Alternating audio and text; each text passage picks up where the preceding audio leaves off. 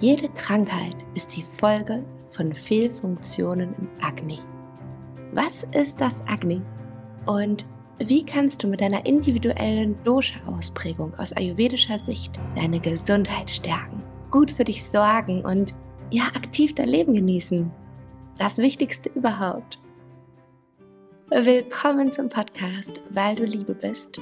Mein Name ist Lara Schäffer und ich nehme dich heute mit auf den Ayurveda-Abzweig Richtung Verdauungsfeuer. und ja, ich glaube, das wird eine schallbehaftete Folge. Ich bin nämlich gerade hier in der Yogaschala in Oldenburg bei Holstein, ganz im Norden Deutschlands und nehme hier in einer wunderschönen Atmosphäre diese Podcast-Folge auf. Morgen beginnt Carlas und mein Ayurveda Yoga Retreat und ich nehme jetzt noch in den letzten Zügen diese besondere Folge auf. Also, zuallererst danke einmal für die Bewertungen und ich freue mich über jede neue Sternebewertung auf Spotify, auf iTunes, überall dort, wo du Podcasts hören kannst und vor allen Dingen auch für das Teilen. Also danke, danke, danke an dieser Stelle direkt vorweg und kurz und knackig. Wir machen eine kleine Wiederholung, denn wir haben in der letzten Folge mit den Doshas abgeschlossen, also mit Kapha und wir sind die Grundpfeiler durchgegangen.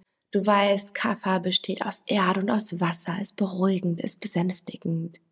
Und falls du jetzt ganz neu dabei bist und dir Dosha ein Fremdwort ist und du dich fragst, Hilfe, wie bitte was?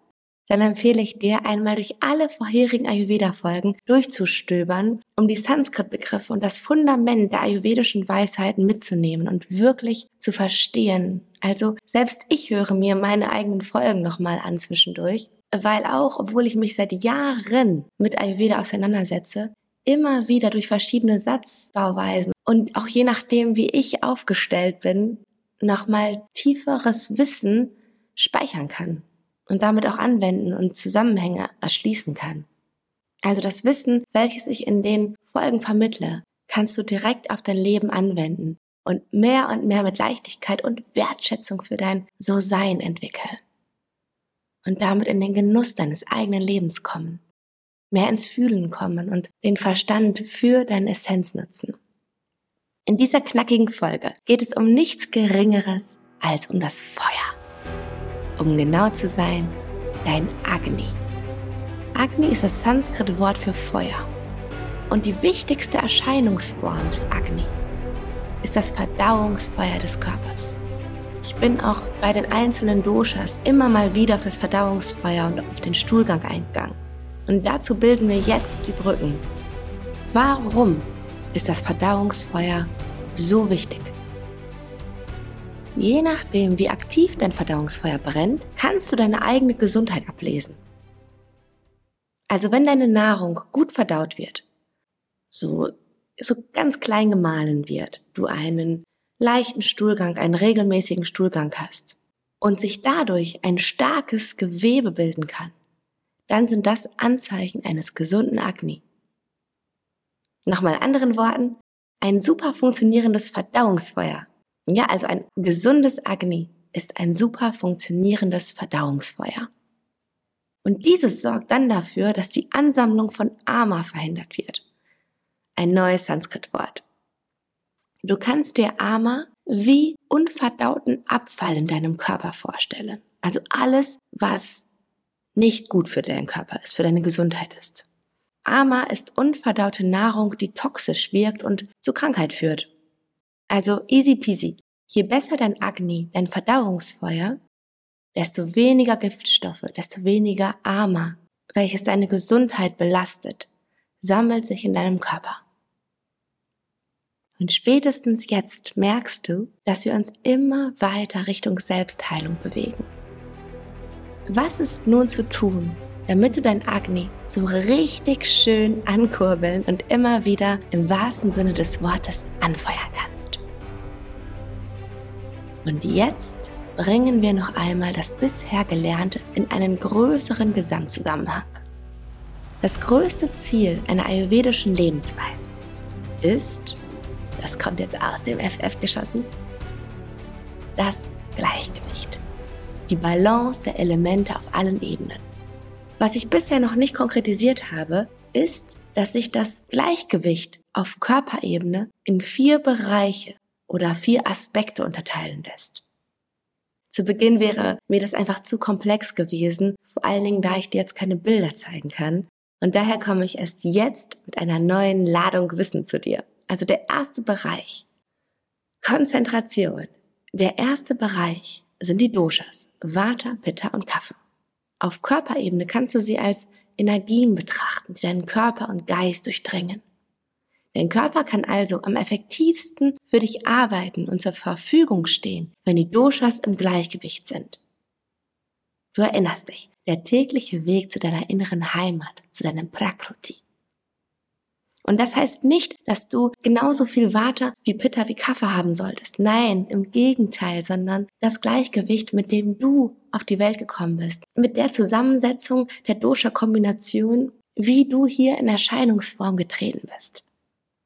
Wenn dir das jetzt unklar ist, was das bedeutet, dann bitte, bitte schau nochmal in die, oder höre nochmal in die vergangenen Folgen hinein. Also die Doshas sind der erste Bereich. Den sind wir bereits durchgegangen, ausführlich. Der zweite Bereich ist das Agni. Und dem Agni wenden wir uns heute zu. Ganz kurz, um die Geschichte rund zu machen, der dritte körperliche Bereich, den es immer wieder auszubalancieren gilt, sind die Datus, übersetzt auch Gewebe. Die Datus sind nichts anderes als die Grundsubstanzen, aus denen dein physischer Körper gebildet wird. Ja, also das, was manifest wird. Die Energie, die Doshas gehen durch die Datus hindurch. Macht das Sinn? Die Datus sind mindestens genauso wichtig wie die zwei anderen Aspekte. Und der vierte und letzte körperliche Bereich wird auch als Malas zusammengefasst. Malas sind sämtliche Ausscheidungsprodukte deines Körpers. Also alles, was irgendwie deinen Körper verlässt, sind Malas. Auch extrem wichtig. Und den letzten beiden Aspekten widme ich mich dann nochmal in den nächsten Folgen. Bis hierher merke dir einfach, dass alle vier Bereiche sehr stark voneinander abhängen. Macht Sinn, oder? Also die Energien fließen durch den Körper. Das Verdauungsfeuer fängt an zu brennen, zu arbeiten. Daraus entsteht Energie, wodurch sich die Gewebe, also das Manifest, unser Körper bildet. Und der Körper bildet Ausscheidungsprodukte. Ganz einfach. Versuch dir Bilder vorzustellen. Mit der Hilfe meiner Worte. Wie im Prinzip alles im Ayurveda hängt alles miteinander zusammen. Kein Lebensbereich wird ausgeschlossen. Und jetzt noch ein neues Wort, die Ojas. Dein Verdauungsfeuer beeinflusst dein Gewebe und damit deinen Gewebeschutz. Dieser Gewebeschutz nennt sich auch Ojas.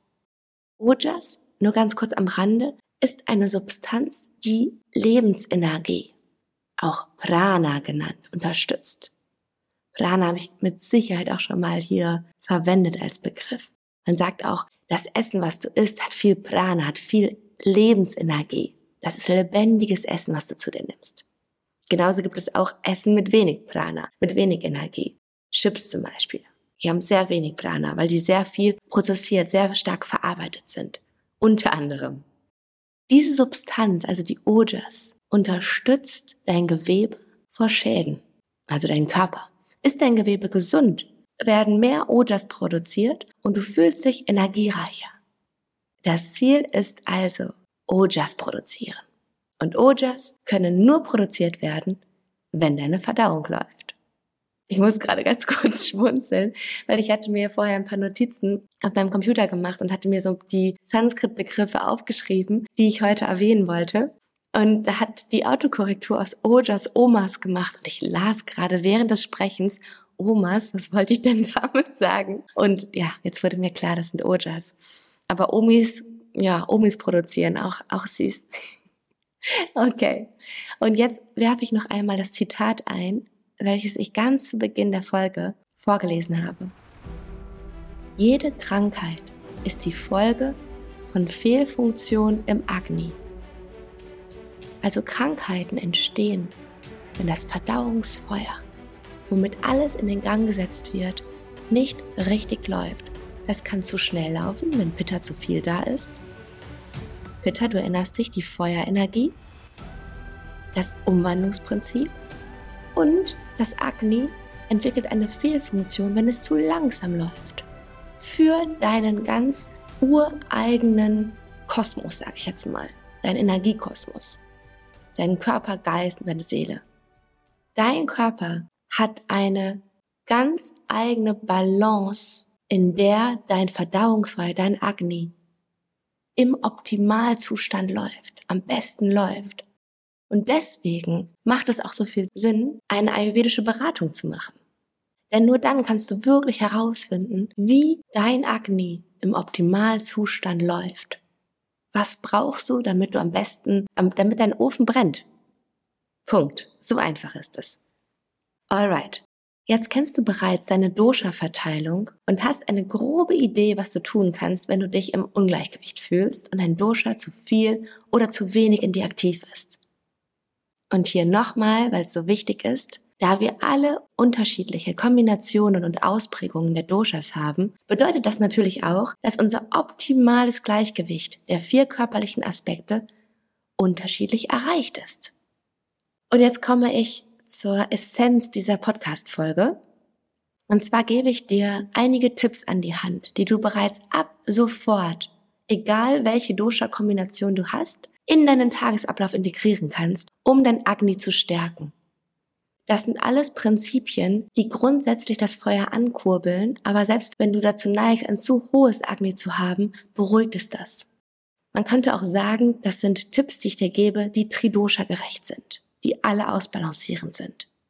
Die erste super Sache ist, wenn du morgens warmes Wasser trinkst, deine warme Milieu, die Enzyme zur Nahrungsverarbeitung am besten funktionieren. Erstmal für dich, dass du verstehst, warum verdammte Hacke soll ich immer warmes Wasser morgens trinken. Stell dir vor, da sind ganz viele kleine Wesen in dir, die knabbern dein Essen auf und verarbeiten das und scheiden das wieder aus. Und diese kleinen Wesen essen am besten deine Nahrung, die du aufgenommen hast, wenn es warm um sie herum ist, wenn die sich wohlfühlen. Ja, die fühlen sich so bei ungefähr ganz genau 37 Grad am besten. Da arbeiten die am besten. Und das sind eigentlich Enzyme, was ich jetzt gerade als Wesen bezeichnet habe. Und je besser die arbeiten, desto schneller und desto besser und desto leichter wird deine Nahrung verarbeitet. Und deswegen warmes und kein kaltes Wasser. So easy. Tipp Nummer zwei. Nimm erst dann Nahrung zu dir, wenn du wirklich Hunger verspürst. Und auch erst dann, wenn du bereits verdaut hast. Also ich empfehle immer morgens erst auf die Toilette zu gehen und dann neue Nahrung zu dir aufzunehmen. Und das dauert, wenn du das nicht gewohnt bist, wenn dein Körper es nicht gewöhnt ist, braucht er erstmal diese neue Routine. Ja, dass ihr beide miteinander sprecht und kommuniziert und miteinander arbeitet. Das passt direkt zu Schritt Nummer drei. Entwickle regelmäßige Essensroutinen und versuche dir das Snacken abzugewöhnen. Ja, die Botschaft gilt auch immer für mich. Das ist mein Warteanteil, der da hochkommt. Dieses wie ein Vögelchen mal hier, mal da zu snacken. Aber auch hier, ich gebe dir einen Grund, warum das so hilfreich ist. Warum solltest du aufhören zu snacken? Und zwar, weil der Körper Zeit braucht, um die Nahrung vollständig zu verarbeiten. Du möchtest ja schließlich nicht, dass Nahrung in deinem Körper zu faulen beginnt, oder? Weil ansonsten lagerst du Nahrung auf Nahrung und das ist wie, als wenn dann der Ofen so sehr mit Holz befüllt ist, dass die Flamme erstickt. Da hast du ein schönes Bild und dann kann der Ofen auch nicht mehr brennen. Der hat zu viel bekommen. Der wurde quasi überfeuert. Und so ein Pittermensch, wo der Ofen ständig brennt, der neigt dann zu Durchfall, weil er dann überbrennt. Und dann werden die Nährstoffe nicht mehr aufgenommen. Dann fließt die Nahrung einfach komplett durch. Schritt Nummer vier: Nimm die größte Mahlzeit des Tages zwischen 10 und 14 Uhr ein. Auch hier eine kurze Wiederholung. Die Tageszeiten zwischen 10 und 14 Uhr sind wir in der Pitterzeit, in der Feuerzeit. Egal wo du auf der Welt bist, zwischen 10 und 14 Uhr. Klar, wenn du gerade gereist bist, dauert es erstmal auch hier, bis sich dein Körper adaptiert hat an den Rhythmus. Aber genauso wie die Sonne auf und untergeht, verändert sich auch dein Feuer, dein Verdauungszyklus. Und da das Feuer also sowieso schon brennt, ist, ist, ist mein Kind, nähre dich, denn du hast quasi Unterstützung von der äußeren Energie, dass dein Ofen in Schwung gebracht wird. Und der letzte Tipp für heute, Tipp Nummer 6, nimm möglichst warme Kost zu dir, die dein Magen leichter verarbeiten und verdauen kann. Auch das habe ich schon einmal erwähnt, aber ich kann es nicht oft genug sagen. Nimm dir die Zeit, erwärme deine Nahrung, denn Rohkost ist beispielsweise viel schwieriger zu verdauen als gedämpftes Gemüse. Und auch hier kannst du dir wieder die Enzyme, die kleinen hungrigen Wesen vorstellen, die einfach viel einfacher und viel besser arbeiten. Gut, ich schließe die Folge für heute ab. Und in der nächsten Folge beantworte ich dann die Frage, die jetzt wahrscheinlich auch bei dir aufkommt, wie sieht es mit dem Agni aus, wenn Pitta dein dominantes Dosha ist oder wenn Vata dein dominantes Dosha ist, du eine Kombination aus beidem hast oder wenn Kapha dein dominantes Dosha ist? Ich werde dir konkrete Nahrungstipps geben und dich in den Arm nehmen und dich beruhigen, wie du in deine beste Gesundheit kommst. So, und jetzt auch hier schon mal eine Umarmung vorweg. Ich freue mich jetzt auf das morgen beginnende Retreat und wenn du auch mal Teil eines ganzheitlichen Retreats sein möchtest, wo du zu dir kommst, in die Selbstannahme kommst, du authentische Glücksgefühle verspürst, dann kannst du dich jetzt noch anmelden für das Portugal Retreat 2024 in den Osterferien. Ich würde mich total freuen, wenn du Teil davon wirst. Wir haben einen eigenen Permakulturgarten, aus dem jeden Tag geerntet und gekocht wird und Kakaozeremonien, Abenteuer und, und, und, und, und vieles mehr. Ganz viel über Ayurveda und Yoga für alle, die schon ganz viel Yoga gemacht haben oder noch nie Yoga gemacht haben. Und bis dahin, danke, dass es dich gibt. Danke für dein Vertrauen, meine Worte aufzunehmen und mit mir hier zu reisen. Und lass es dir gut gehen. Nimm dein Herz in die Arme, weil du Liebe bist. Deine Lara.